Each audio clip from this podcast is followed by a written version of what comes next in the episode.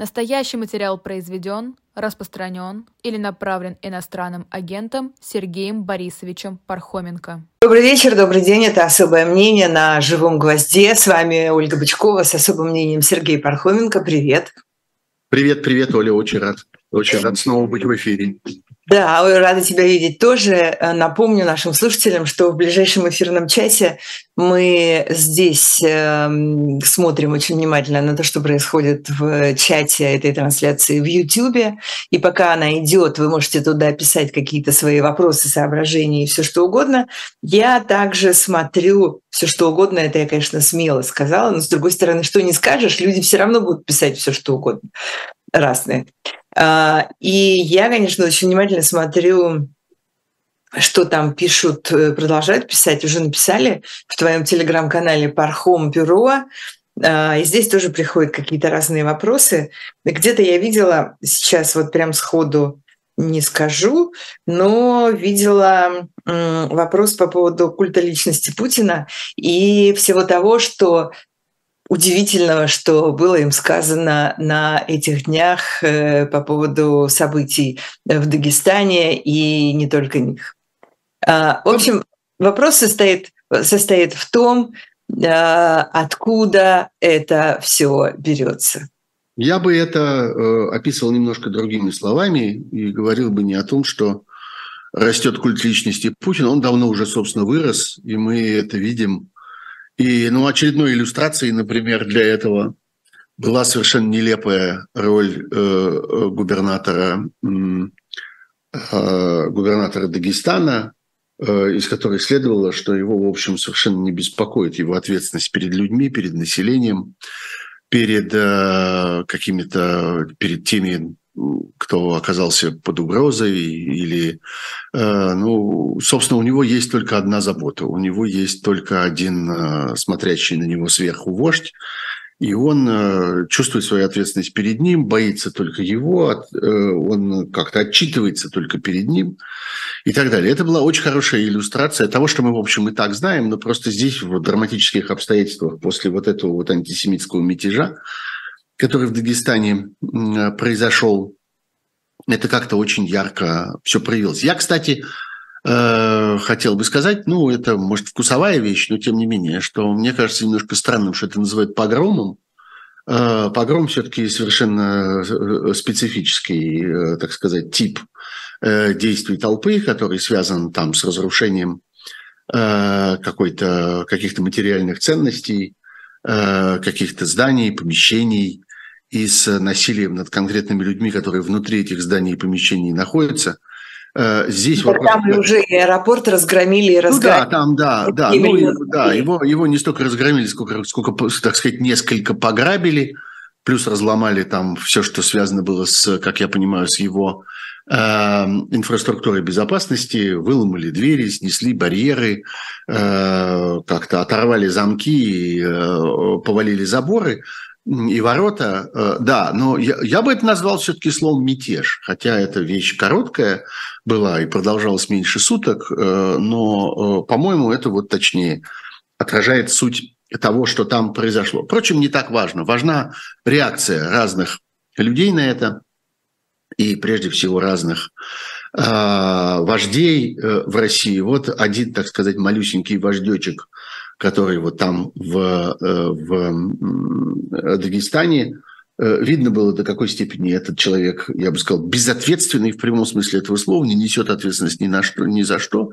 Он назначен на это место. Когда-то, если я правильно помню, был э, полпредом в, на Северном Кавказе, потом вот его как-то понизили до одного, до одного региона – и он никаким образом в это, так сказать, не вписан, не укоренен, а, хотя он оттуда там изначально происходит, но а, совершенно не связан и никакой, так сказать, опоры и поддержки он не имеет он, так сказать, не подперт снизу, а подвешен сверху. Вот есть э, единственное, за что он держится. Он держится за веревку, которую ему сверху из Кремля, так сказать, туда закинули, и больше всего он боится, что эта веревка оборвется, и он э, свалится туда, вот в эту, э, так сказать, кипящую кашу э, дагестанского общества, и там его благополучно сожрут. прямом смысле этого слова. Вот там как-то не церемонится с разрушившимися, проигравшими политиками. Но, конечно, очень интересно, звучит немножко цинично, интересно. Можно подумать, что мы наблюдаем за этим со стороны. Нет, мы наблюдаем за этим изнутри. Это все наша жизнь. Э, характерная, я бы сказал, содержательно реакция Путина и силовой верхушки России. Э, которые, э, с одной стороны, совершенно перед этим обстоятельством капитулировали. Они э, заявили о том, что вот это все навязано снаружи. Этим они фактически признают, что навязать можно более-менее что угодно что российское население, российское государство, российская власть, российское общество, если можно использовать это слово в отношении вот этого, вот, вот этого конгломерата жителей, конгломерата населения России – совершенно не обладает никакой собственной волей, никаким представлением о добре и зле, э, никакими собственными интересами, никакой способностью отстаивать эти интересы. А оно просто предмет манипуляций. Вот есть какие-то люди, они сидят где-то, э, они представляют себе какое-то таинственное мировое правительство, они вот этот американский... Нет, они сидят конкретно паук, где? Да, сидят да, в Украине да. и в Америке. Да, да, да, да, совершенно Это верно. Прямо вот русский этот паук, да, на всех, на всех произвело большое впечатление этот, это, эти слова про паука, который плетет свою паутину. Вот, значит, паук сплел свою паутину и сделал в России, что хотел. Вот ему хотелось повернуть так, он повернул так. Завтра захочется повернуть всяк, он повернет иначе. Э, и никто ему не сможет сопротивляться. Все просто мы здесь вот сидим, а они там оттуда, точнее, нами вертят.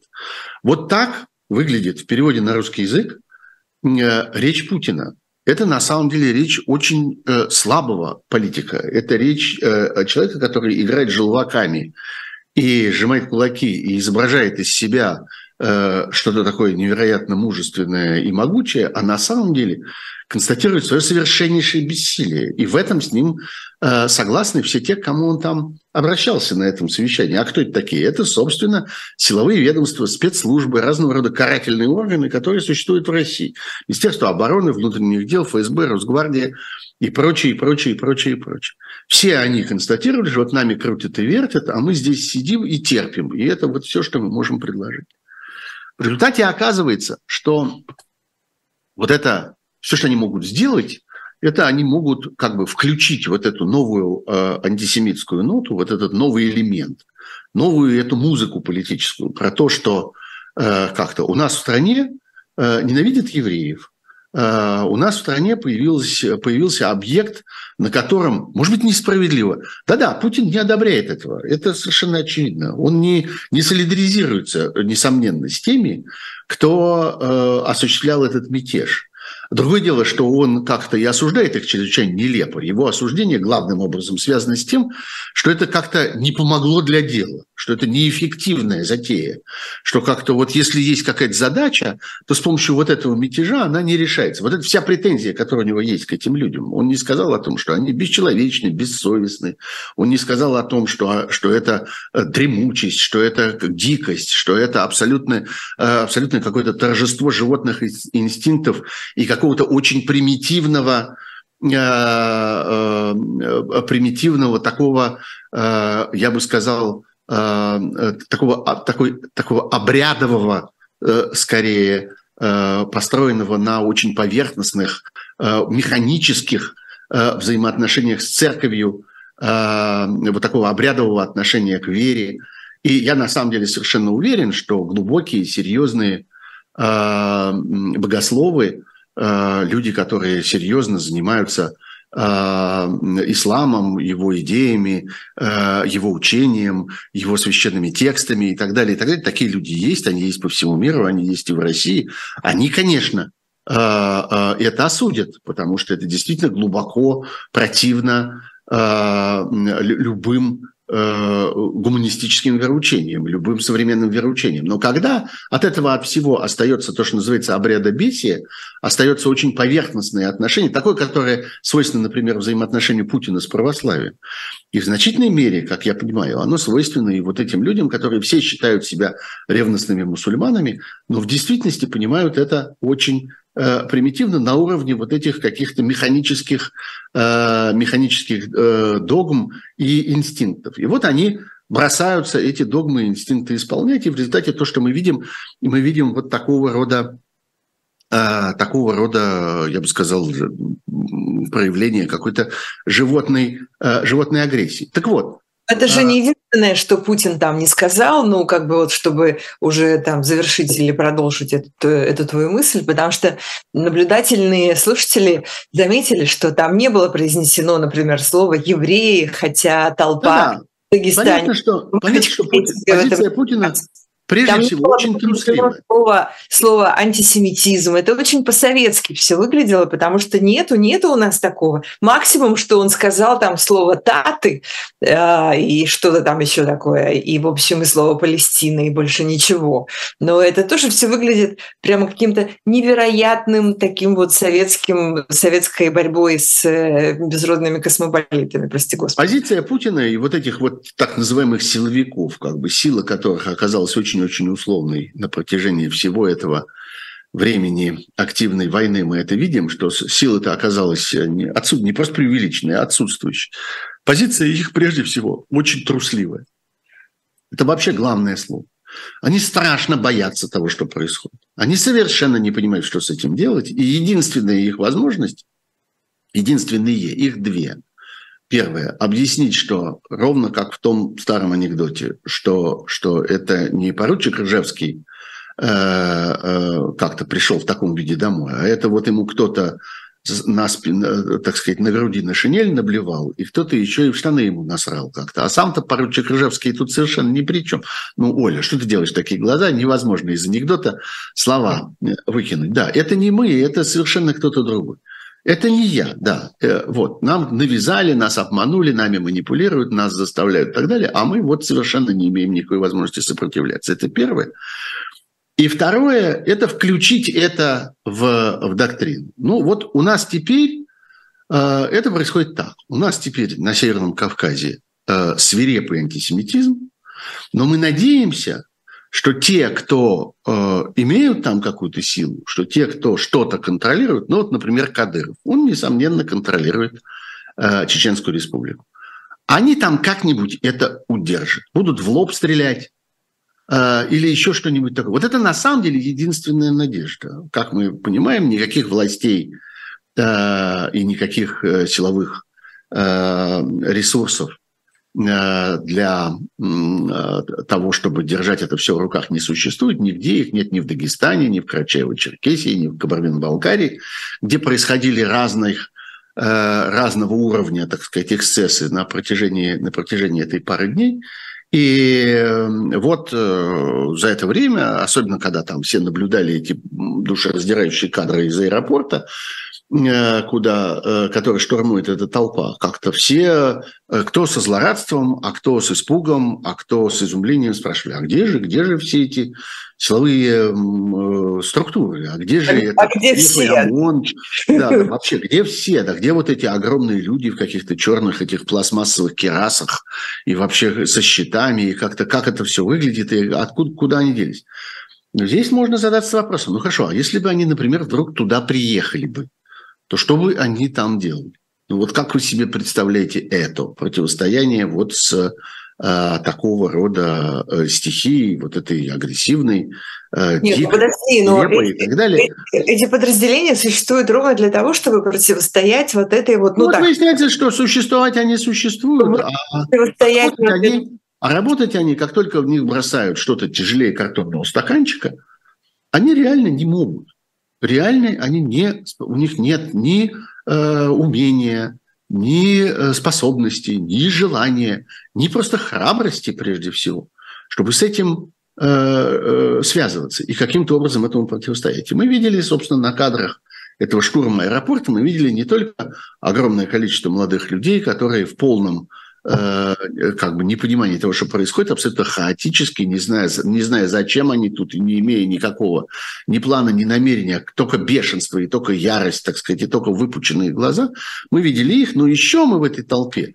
видели других людей, мы видели осторожно, тихонько, прокрадывающихся сквозь эту толпу ОМОНовцев, они там были.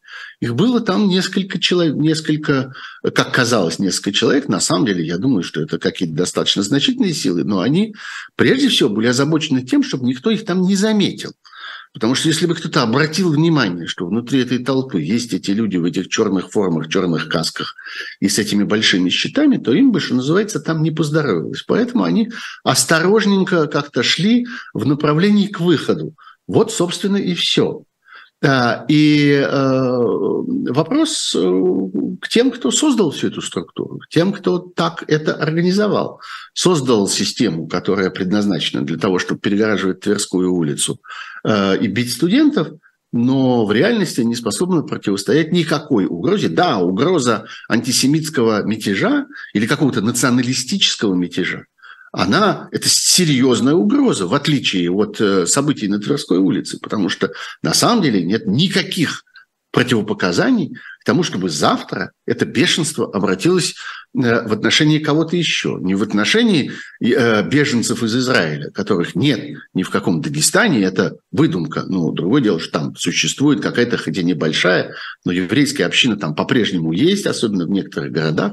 Есть э, община так называемых горских евреев, очень, надо сказать, влиятельная в ней, много чрезвычайно богатых, чрезвычайно эффективных людей. Мы можем вспомнить там э, Зараха Илиева, Года Нисанова, Тельмана Исмаилова и других довольно известных, я бы сказал, э, российских предпринимателей, которые много чего предприняли в последнее время в России и даже за пределами России, если иметь в виду, например, их взаимоотношения с азербайджанским руководством, о котором много писали.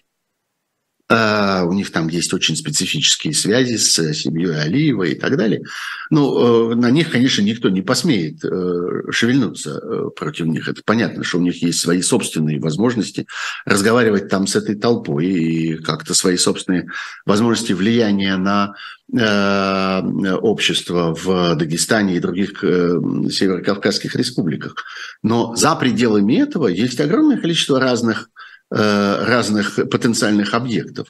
Э, русского населения, я имею в виду славянского, там, православного, я не знаю, назовите его как хотите, очень немного там осталось, потому что последовательно существовала такая тихая политика вытеснения их оттуда, кто бы чего не говорил про, про это, но тем не менее она была. Но кто-то есть какие-то люди там остались, и они там коренные жители, они там родились и выросли и так далее, но абсолютно нет никаких гарантий, что завтра это безумие не будет направлено против них. Кто э, попытается их защитить? Никто, абсолютно. Нет никакой надежды, что кто-нибудь их защитит. Все, что мы услышим, это то, что э, президент Байден опять в штаны насрал нам. А, и он вот, это он виноват, и он сплел свою паутину из Америки. И теперь вот поэтому а, у нас происходят а, мятежи, направленные против чуждого для вот этой вот фанатически настроенной, разъяренной толпы населения. Вот, так что это, конечно, демонстрация бессилия. Это, конечно, демонстрация распада этого государства. И в прошлый раз я хочу напомнить, ровно неделю тому назад – может быть, две, не помню. А, я говорил достаточно подробно, и многие тогда удивились, почему я такое большое значение придаю вполне анекдотическим обстоятельствам, когда какие-то вот лидеры а, э, российских э, регионов с преобладающим а, исламским населением все э, как-то сбегаются для того, чтобы наградить сына Кадырова. А, некоторые, некоторые не сбегаются, как мы узнали на этой неделе, некоторые отказались от... Э, э, ну да, но тем не менее мне вполне достаточно тех двух случаев, которые произошли, потому что я объясняю их не личными взаимоотношениями этих людей с Кадыровым и с семьей Кадырова, и не какими-то личными обязательствами, которые перед этой семьей у них есть, а я объясняю это готовностью продемонстрировать свою отдельность, что вот у нас есть отдельные правила, у нас есть отдельная наша этика, у нас есть э, наша отдельная система взаимоотношений, отдельные представления о приличном и неприличном, о допустимом недопустимом, о том уровне агрессии и насилия, который считается возможным или невозможным. У нас тут есть свое теперь отдельное. И мы по этим отдельным правилам теперь будем существовать. Вот, мы, вот теперь следующая глава из этой же повести. Вот теперь продолжение этой темы. Мы видим, как э, этот кусок кусок Российской Федерации уплывает он уплывает в э, политическом э, смысле, в смысле государственного строительства, э, в смысле управляемости, в смысле каких-то взаимоотношений с остальной территорией, мы видим постепенно расширяющуюся вот эту щель между ними. И она, несомненно, сыграет свою роль, и она является такой тенью того, что нам предстоит еще увидеть завтра, тогда, когда России предстоит неизбежно пережить поражение, когда России предстоит э, каким-то образом вживаться в новый мир, который наступит после Путина и после непосредственных последователей Путина. Когда-то же это произойдет, это же не будет продолжаться вечно. И вот эта э, другая Россия, которая там образуется, она будет иметь дело вот с этим отколовшимся куском. А откол происходит сейчас на наших глазах. Многие комментаторы связывают э, события в Махачкале, в аэропорту с откровенно антисемитскими и откровенно антиизраильскими э, лозунгами, э, с тем, что происходит в мире по отношению к Израилю и по отношению к этому конфликту между этой войне, между Израилем и Хамасом. В общем, это объяснение вполне э, убедительные, потому что многие люди э, исламского Э, исламской, исламских общин в России э, владеют арабским, они читают э, арабские, на арабском языке медиа, они как-то инкорпорированы вот в эту географическую и культурную часть реальности. Но действительно вот этот взрыв антисемитизма, который мы наблюдаем сейчас в мире, а, он, конечно, не может не э, поражать воображение. И самое удивительное, я до сих пор не понимаю, а, как так случилось, что огромное количество людей во всем мире, миллионы людей во всем мире, множество стран предъявляют претензии к Израилю, а не к террористам в первую очередь. Вот это у меня... Ты знаешь, знаешь? Ты знаешь, я бы сказал, что я наблюдаю некоторую динамику. Ну, uh-huh. Может быть, это какой-то лишний оптимизм, но тем не менее э, она есть. Я вижу, э, как в разных городах мира, а в данном случае это имеет значение, э, появляются большие, крупные демонстрации в поддержку Израиля. Вот сегодня, например, в Праге, насколько я знаю, должна произойти одна из крупнейших таких демонстраций Э, среди европейских стран. Вот. Э, они были в других городах, и их явно будет еще больше. Я вижу, э, ну, я бы сказал, некоторый рост ответственности в освещении этого в крупных мировых медиа. Ну, мы можем продолжать их как-то критиковать и и э, изумляться тому, как вот они не справились с этой ситуацией, но, э, на мой взгляд, кое-какие уроки все-таки извлекаются. И вот такого безобразия и таких абсолютно каких-то наглых и, и бессовестных провалов, которые произошли на самом первом этапе этой новой войны на Ближнем Востоке, их больше не происходит. Я, во всяком случае, не вижу ничего похожего на то, что происходило, скажем, с этой знаменитой больницей, которая в результате оказалась падением ракеты на автомобильную парковку там, и так далее. Вот. Так что что-то все-таки здесь сдвигается. Мне кажется, что то, что произошло, теперь, оглядываясь чуть-чуть назад, мы можем описать вот каким образом, что не произошло сразу, в первый момент и в первые дни после, э, не произошло осознание того, что мир изменился что произошло что-то такое, что-то такое громадное, что сделало ситуацию принципиально другой. И в этой другой ситуации невозможно больше использовать те же слова и те же там конструкции, и те же подходы, и то же отношение, э, которое использовалось на протяжении э, лет пока ситуация как-то была более или менее спокойной. Ведь существовало же такое ощущение, что, ну, в общем, как-то основной кризис позади. Да, время от времени случаются террористические акты. Да, в Израиле по-прежнему на входе в любой магазин и, я не знаю, в любую парикмахерскую э, стоит человек, и он осматривает сумку, потому что все равно они, э, сумку любого входящего, потому что все равно они как-то опасаются, а не будет ли чего. Да, есть повышенные меры безопасности на транспорте. Да, э, вот когда въезжаешь в Израиль, тебя там, э, если ты не, не гражданин Израиля, э, пограничники как-то расспрашивают с какой-то особой тщательностью. Но, в общем, в остальном все как-то более или менее успокоилось. И с этим ощущением мир жил на протяжении нескольких лет. А, и вот произошел один день, 7 октября 2023 года, когда это представление а, оказалось несостоятельным. И а, в этом смысле картина мира моментально разрушилась. Это почувствовали не все. И не сразу. Это вообще, можно сказать, мало кто почувствует. И это происходит только сейчас.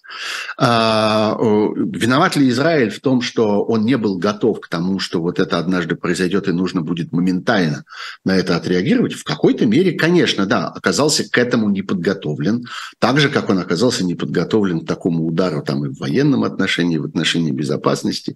И много чего там обнаружилось, что они сейчас обсуждают, они израильтяне и обсуждают все более активно, несмотря на, так сказать, общее представление о том, что вот пока война, надо оставить все, все эти разбирательства и все эти следствия потом найдем виноватых и так далее. Тем не менее, это все происходит, потому что это сильнее. Ну, да, кстати, потому что, потому что это большой шок. Но ну, вот я сейчас ну, конечно, это, да, Но человеческого, нет, это сильнее нет. человеческого разума, и по мере того, как люди, так сказать, оттаивают от этого удара, они все, да, задаются этим вопросом, а что же случилось?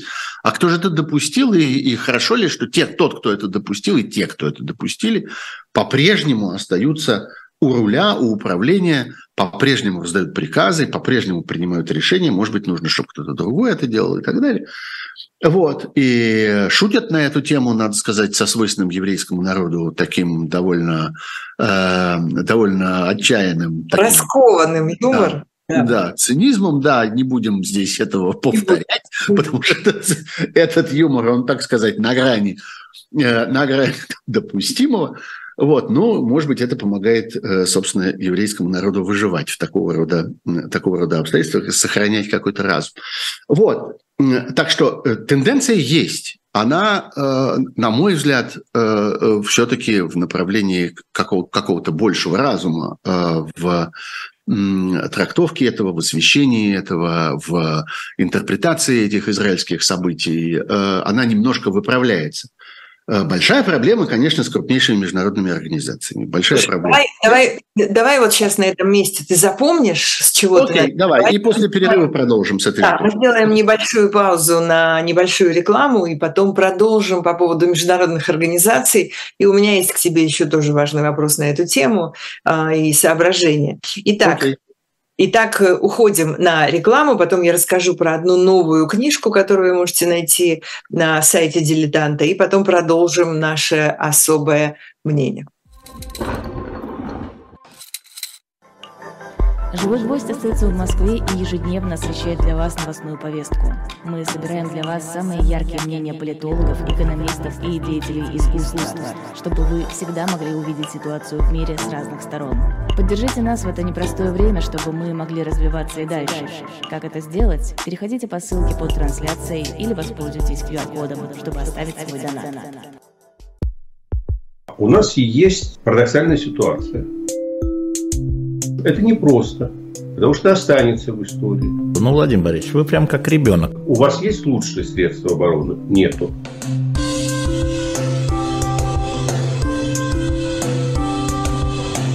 Мы же не живем в России просто так. У нас всегда должна быть какая-то миссия, ради которой можно сдохнуть. Это вообще вот кто доказал? Бжезинский. Прежде чем мы продолжим наше особое мнение, я э, должна рассказать про новое поступление на сайт э, «Дилетанта». Это специальное предложение для ценителей редкой литературы, сборник сочинений Батюшкова, мемуары Николая Греча, греческие эпиграммы, переписка Петра и Александра Кропоткиных, другие редкие книги от издательства «Академия» вы можете найти на сайте «Дилетанта», это не только, не только журналы и новые книжки, э, которые пахнут типографской краской, продают на сайте дилетанта. Вы можете найти там и вот такие вот редкости и старинности. Как вы понимаете, это не то, что можно быстренько допечатать, если расхватали весь, весь тираж, поэтому нужно очень торопиться на сайт дилетанта и там все это быстренько приобретать. Прекрасные, очень замечательные, красивые э, книги. Э, продолжим наше особое мнение на живом гвозде. Вот смотри, ты начал говорить, да, давай завершишь эту мысль, потом я тебя спрошу. Ты начал говорить... Это, собственно, я, можно сказать, можно сказать, завершил ее э, к тому, что я к тому, что Израиль предпринимает на самом деле, конечно, большие усилия для того, чтобы переломить это общественное мнение, но основная проблема сегодня это международная организация, потому что ООН по-прежнему существует, и вот уже это за короткое время, за последние два года, вторая ситуация кризисная, в которой он доказывает свою, свою тотальную неэффективность и с этим совершенно непонятно, что делать, потому что можно объяснить эти странные голосования, когда раз за разом не проходят эти резолюции, э, которые и так-то, в общем, достаточно беззубые, которые, в общем, по существу только констат... должны были бы констатировать то, что произошло, осудить агрессора и так далее. Ничего такого особенного никто не ждет от этих резолюций. Вот, но даже и они не проходят, и с этим совершенно непонятно, что делать. Можно это объяснять, можно это трактовать так и сяк, находить в этом некоторую внутреннюю логику, но результат на самом деле, на самом деле тот же. Организации, которые были созданы для того, чтобы не допустить крупных, разрушительных э, и имеющих тяжелые последствия войн в мире, э, эти организации оказываются не способны исполнить свою Э, свою обязанность, вот, собственно, свою миссию, которая на них была возложена. И с этим, по всей видимости, миру предстоит что-то делать. Вообще в результате этих войн предстоит как-то определиться с какими-то достаточно серьезными базовыми вещами. Вот одна из них – это то, как устраивать международные организации и как принимать решения Эм, э, опираясь на какой-то разум, а не просто на механический учет воли и на взаимный подкуп, который могут позволить себе разные крупные государства, скупающие мелкие государства в этих обстоятельствах, а мы как про это хорошо знаем, что это происходит не только при определении, где будет следующий чемпионат мира по футболу, когда происходит скупка этих голосов. Это происходит ровно так же достаточно часто и в других организациях, более серьезных случаях, в том числе в ООН. Но вторая тема, и вот, может быть, это переход на следующий сюжет, который, который мы хотели с тобой обсудить – Э, это то, что происходит с международными санкциями. Потому не, что... Подожди, подожди, нет. Мы это отложим на потом. Окей, хорошо, да, да. давай, вернемся. Вернемся. Я хотела тебе вот еще что спросить в рамках той темы, которую мы только что обсуждали вокруг э, Израиля и Хамаса. Э, я сегодня утром была здесь, в Израиле, на некой военной базе, где показывали журналистам видеоматериалы я завтра буду подробно об этом рассказывать в утреннем эховском эфире. Видеоматериалы, с, э, смонтированные, такое кино 40-минутное, из того, что было снято камерами нательными э, хамасовцев, из того, что было обнаружено в мобильных телефонах э, хамасовцев, террористов, а также их жертв, из того, что Хамас выкладывал в социальные сети, из того, что взяли с камер уличных э, наблюдения вокруг э, кибуцев, там и внутри, и внутри них, и так далее. Вот эти вот все материалы, из этого сделан, конечно, очень, очень тяжелое видео, где убивают людей, и, в общем, и ты видишь, как все это происходит, и как террористы делают селфи, и, в общем, это все, конечно, невыносимо абсолютно. Но это вот тоже такая новая реальность, Э, войны в цифровую эпоху. Частично мы уже видели это на примере Украины, когда там тоже выкладывали самые разные видео, причем вполне себе такого людоедского свойства. И то же самое, то же самое здесь. И э, Израиль как государство запрещает э, распространять э, это видео в социальных сетях и показывать, и показывает его только вот в таком закрытом режиме для журналистов, иногда для дипломатов, иногда где-то еще для кого-то. Э, и только какие-то очень маленькие кусочки утекают в социальные сети. И объясняется это тем, что нужно уважить чувства родственников погибших людей в первую очередь. И поэтому нельзя показывать, как убивают их близких, например, и что там происходит, как, как лежат эти трупы, в которых э, опознаются вполне конкретные люди. И у меня, честно говоря, Э, нет абсолютно полного ответа на этот вопрос, потому что, с одной стороны, да, я понимаю, что чувства людей э, надо действительно уважать, потому что и так это слишком тяжело, то, что сейчас происходит в Израиле. С другой стороны, когда ты это видишь, что тебе все совершенно понятно, что это было. Это было нападение э, не просто банды террористов, это было нападение армии на мирных людей. Э, да, ты, это... понимаешь, ты понимаешь, как надо поступать? Вот понимаешь, этих... это, это нас, конечно, это очень тяжелый выбор. Потому что, с одной стороны, у э, израильского правительства и у израильской армии, между прочим, для которой это тоже чрезвычайно важно, в каких условиях она будет воевать, и будет ли моральная поддержка ее действия, у них есть совершенно конкретная задача и конкретная целевая группа для этой задачи. Они убедились, что мировая пресса том числе высокопрофессиональная, в том числе очень авторитетная, популярная и так далее, не может справиться с этой темой, как они считают, должным образом. Я тоже так считаю. Я в этом смысле совершенно солидаризируюсь с израильским правительством и даже с израильской армией, к которой не имею никакого отношения. Тем не менее, я тоже так думаю, что нет, не справились, мы с тобой много раз про это говорили.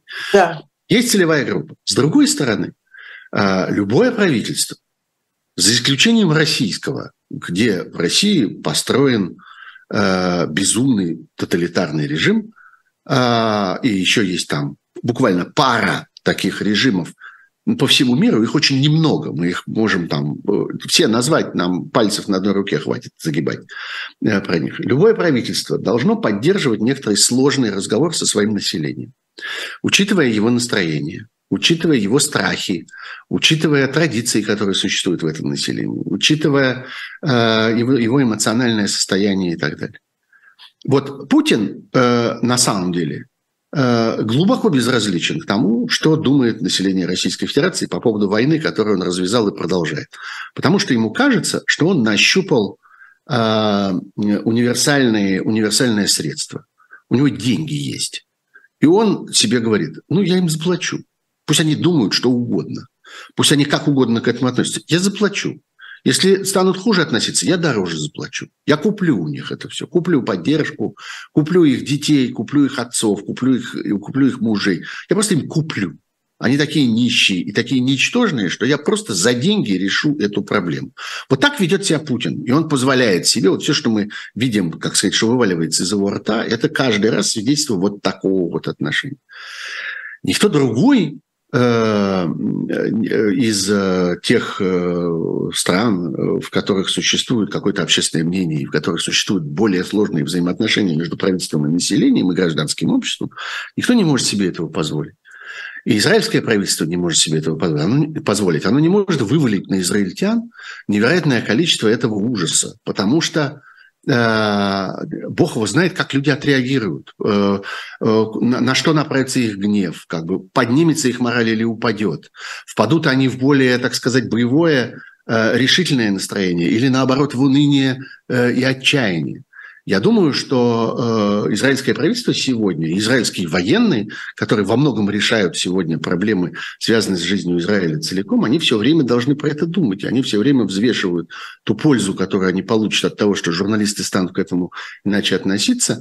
И тот может быть ущерб для э, морального Э, состояние страны. Когда мы разговариваем там со всякими хорошими, в том числе военными экспертами израильскими, задаем им вопрос, а вот как бы в чем заключается подготовка израильской э, армии и израильских силовых служб и правительства к предстоящим операциям.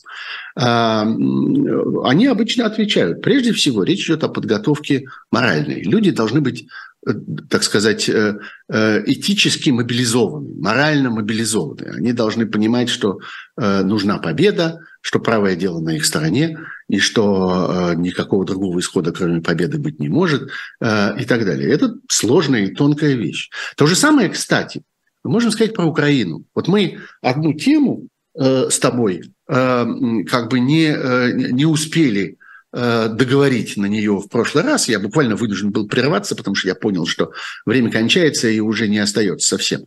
Э, если помнишь, самый конец нашей предыдущей, нашего предыдущего эфира, он был посвящен истории о том, как э, американская разведка э, позволила утечь в прессу сведениям о том, что по их э, мнению, да, именно украинские спецслужбы занимаются Э, организации политических терактов. Вот, собственно, там дочь Дугина э, и этот э, да, да. которому прислали его собственный портрет там и всякое такое. Что да, это таки делают украинские спецслужбы. И совершенно непонятно в первый момент, зачем им это, собственно, надо потому что ни дочь Дугина, ни этот мудовый военкор не играют никакой роли ни в чем, не влияют ни на что, не, не имеют совершенно никакого авторитета ни для чего. И вообще, что называется, кому, кому нахер они сдались. Э, никаких других слов на эту тему сказать невозможно. Между тем, э, да, и американская разведка недовольна тем, что вот э, украинские спецслужбы это делают. И как-то намекает всячески, что хорошо бы как-то от этих методов как-то отойти и э, этого больше не делать. Но штука заключается в том, как это не звучит ужасно и как это не звучит цинично, что украинскому правительству и украинской армии э, важно все-таки поддерживать каким-то образом боевой дух украинского населения. Да, мы можем сколько угодно как-то ужасаться этому и, и, и опасаться этого, но тем не менее, людям иногда нужно говорить, слушайте, ну вот этих адских людей, которые все это тут устроили, которые организовали эту войну, мы их достанем, мы их настигнем, э, они не уйдут от возмездия, они ответят за то, что они сделали. Э, ничего хорошего их впереди не ждет как-то. Ну да, нужно населению это давать понять, если не говорить открытыми словами. Кстати, Украина не говорит этого и никогда не берет на себя ответственность. И все те люди, которые от имени там, украинского правительства и украинских спецслужб разговаривают, например, во всяком случае с, э, в российских медиа, они говорят, ну, понимаете, это сложный вопрос, как-то мы, конечно, нет, ну, конечно, это мы тут ни при чем. Э, э, но э, в действительности им важно создавать вот это ощущение что э, злодеи не спасутся. А, я про это говорю для примера о том, что каждое правительство решает какие-то э, свои, э, свои проблемы в этих трагических военных обстоятельствах. Только у Путина нет этих проблем. Он может сколько угодно людей там положить, он может сколько, сколько любым количеством жизней распорядиться. Никому ничего не должен. К сожалению, да, российское население согласилось с той ситуацией, в которой это возможно. Оно с него не спрашивает, с Путина. И оно принимает от него э, очень простую аргументацию и очень простую компенсацию. Деньги, которые он российском, в российском обществе сейчас, так сказать, рассеивает, пользуясь тем, что эти деньги у него есть. Вот. Эта ситуация уникальная. Это уникальное преимущество, которое есть у Путина и которого нет ни у кого. Все остальные должны каким-то образом Э, думать об этом и заботиться об этом и работать на то, чтобы э, поддерживать э, какие-то взаимоотношения со своим обществом и поддерживать в этом обществе определенное эм, определенный взгляд и определенное тоже отношение к происходящим событиям. Это тяжелейшая проблема. Она есть у Израиля, она есть у любой европейской страны. Любой европейский лидер сегодня тоже должен работать со своим населением в том, что касается и войны в Украине, в том, что касается войны с Израилем, которую развернули террористы и так далее. А, это должны делать и в Германии, и во Франции, и в Британии, и повсюду. А, и они это делают. Иногда нам это не нравится, иногда нам это кажется циничным, иногда нам это кажется неточным, иногда нам это кажется слишком жестоким, каким-то политиканством или чем-то еще. Но так устроены демократические э, общества, и это, собственно, залог их стабильности и залог того, что в итоге они принимают правильные решения. Ты хотел, ты начал э, говорить про санкции, я вернула тебя к израильской теме. Да. И санкции, э, новые предложения. Да, обсуждается очередной пакет – и ну, как-то стало принято уже почти смеяться над этими пакетами. Вот они там чего-то еще теперь отказываются поставлять в Россию. Вот теперь сварочные аппараты. Как-то в прошлый раз были какие-то иголки и спицы для вязания, а теперь, значит, сварочные аппараты и там еще что-то такое.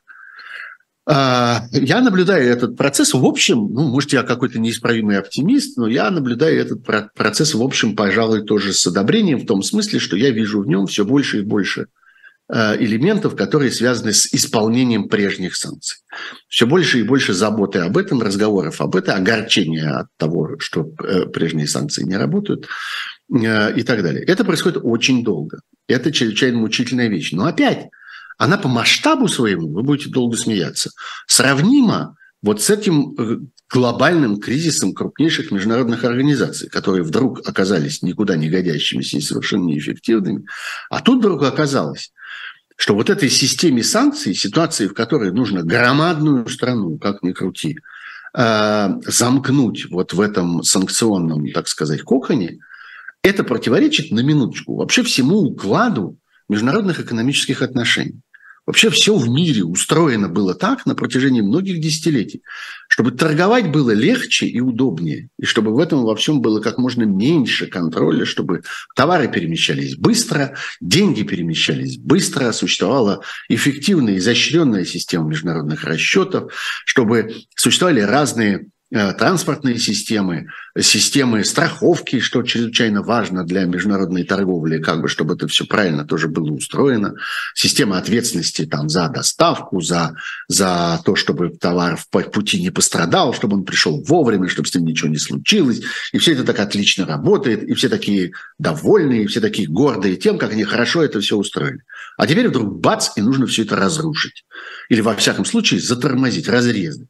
Это примерно вот похоже на то, как я сейчас наблюдаю э, в Европе, собственно, из-за всех вот этих событий, э, в частности, из-за войны украинской, из-за действий России, из-за террористических действий России, постепенно, очень медленно восстанавливаются какие-то элементы э, пограничной стражи между странами как-то столько лет работали над тем, чтобы Европа была совершенно едина, чтобы никому не приставать. Вот ты едешь на машине, и вдруг видишь при дороге э, надпись «Вы въезжаете, там, не знаю, в Австрию». Боже мой, я уже в Австрии, надо же, удивительно. А ничего не произошло. Ехали, ехали, а вот а это уже никакая там не Германия или там не Чехия, а уже Австрия, надо же. Сколько раз мы как-то радовались и удивлялись тому, как здорово это все теперь устроено. И думали, что теперь так будет навсегда. Так будет навсегда. Но вдруг вот сейчас, вдруг выясняется, что нет, границы существуют, на этих границах стоят теперь какие-то машины, какие-то люди в форме, которые останавливают проезжающих и спрашивают. В форме и в форме и с оружием прям даже. А покажите документы, а откройте багажник и так далее. Все это выглядит, надо сказать, довольно беспомощно, потому что понятно, что не, серьезные, так сказать, серьезного злодея таким способом не поймаешь. Но вот э, это просто пример того, как война, война все-таки страшное злодеяние.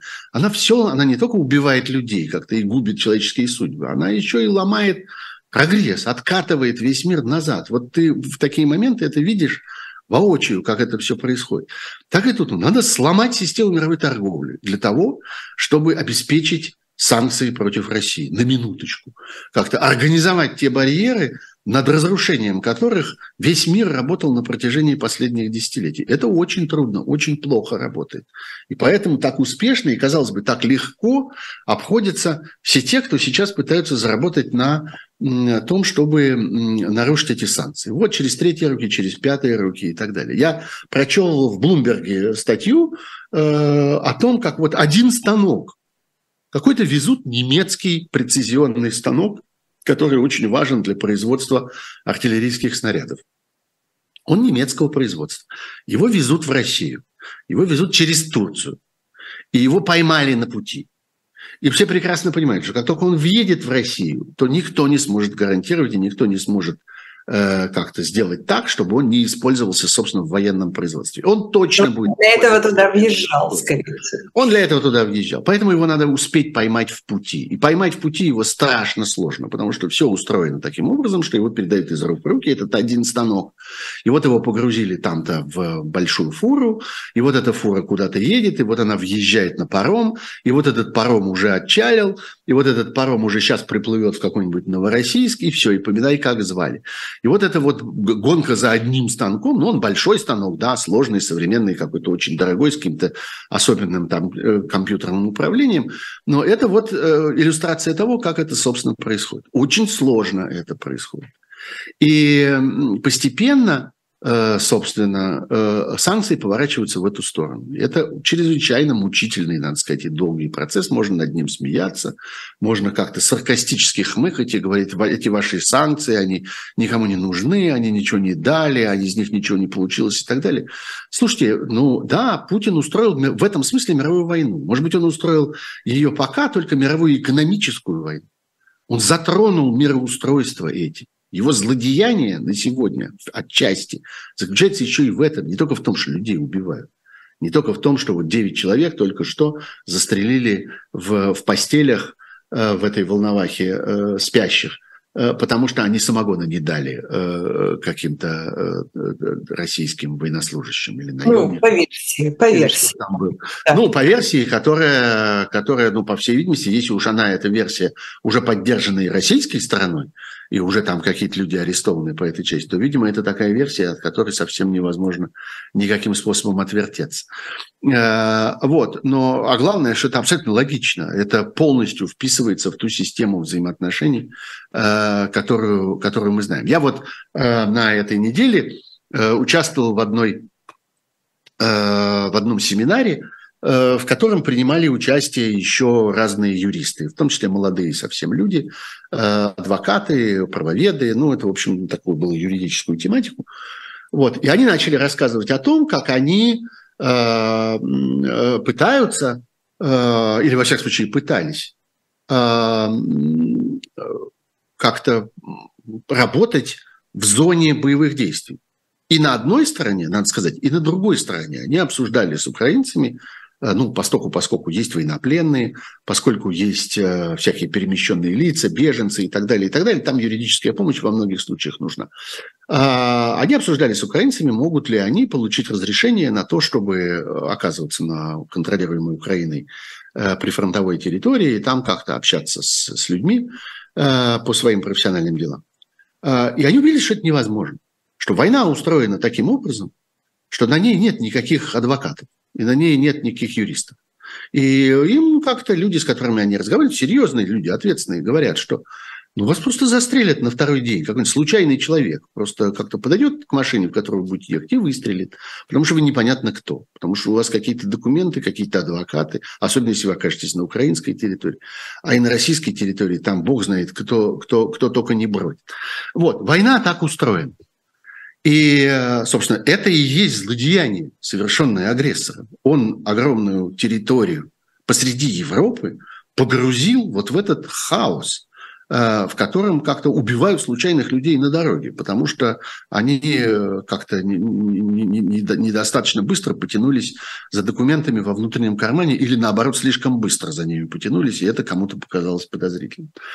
Вот. Э, а другая часть этого – это вот это вот нарушение мироустройства. Оно уже произошло, и масштаб этого нельзя э, преуменьшать. Нельзя думать, что это локальная вещь. Это не локальная, это, собственно, мировой, мировой кризис. И поэтому его обсуждают так далеко от э, этих мест, так сказать. Понятно, что он очень беспокоит Польшу как-то и Словакию, которые тут рядом. А, но еще он беспокоит весь остальной мир, и он связывает это со всем остальным миром, а, эти события, и грозит последствиями для всего остального мира. И когда мы а, обсуждаем, например, тут мы переходим, может быть, на там, последнюю тему нашей программы, на то, что... Ну, у нас осталось буквально минуты три. Да, да, осталось буквально пару минут. Где, собственно, происходит эта дискуссия сейчас в американском конгрессе о продолжении помощи Украине, и о том, как эта помощь должна быть устроена, и как она и должна Сколько эффективно все происходит. Да. Что мы слышим в качестве аргумента? Причем, что мы слышим в качестве аргумента от тех, кто является в целом, ну, если не противниками, то, во всяком случае, той частью политического спектра американского, которая, в общем, не в восторге от того, что огромное количество украинских, э, американских денег отправляется в Украину. Что мы от них слышим в качестве аргумента? Они говорят, понимаете, мы не можем остановиться, потому что тогда мы получим войну в, в Тайване. Подождите минуточку, какая связь? Где Тайвань? Да есть связь. Да, конечно, прямая связь. И это совершенно верная постановка вопроса, потому что если агрессор сейчас окажется в ситуации, в которой он доказал свое право на агрессию, в которой он доказал, что можно двинуться на соседнюю страну и э, все это кончится там какими-то переговорами, каким-то перемирием, какой-то заморозкой ситуации того, вот чего вот эти фальшивые э, миротворцы в России, типа Явлинского, э, сегодня, сегодня требуют. Давайте остановимся, давайте немедленно прекратим стрелять. Вот если вы немедленно сейчас, там, где есть, просто прекратите стрелять и оставите все как есть, и создадите условия для продолжения этого завтра, вы это продолжение получите не только там. Вы будете иметь это и на Тайване и куда, куда отправится Китай, который обнаружит, что а так можно было? Оказывается, да, запросто, отлично получается, почему бы и нет.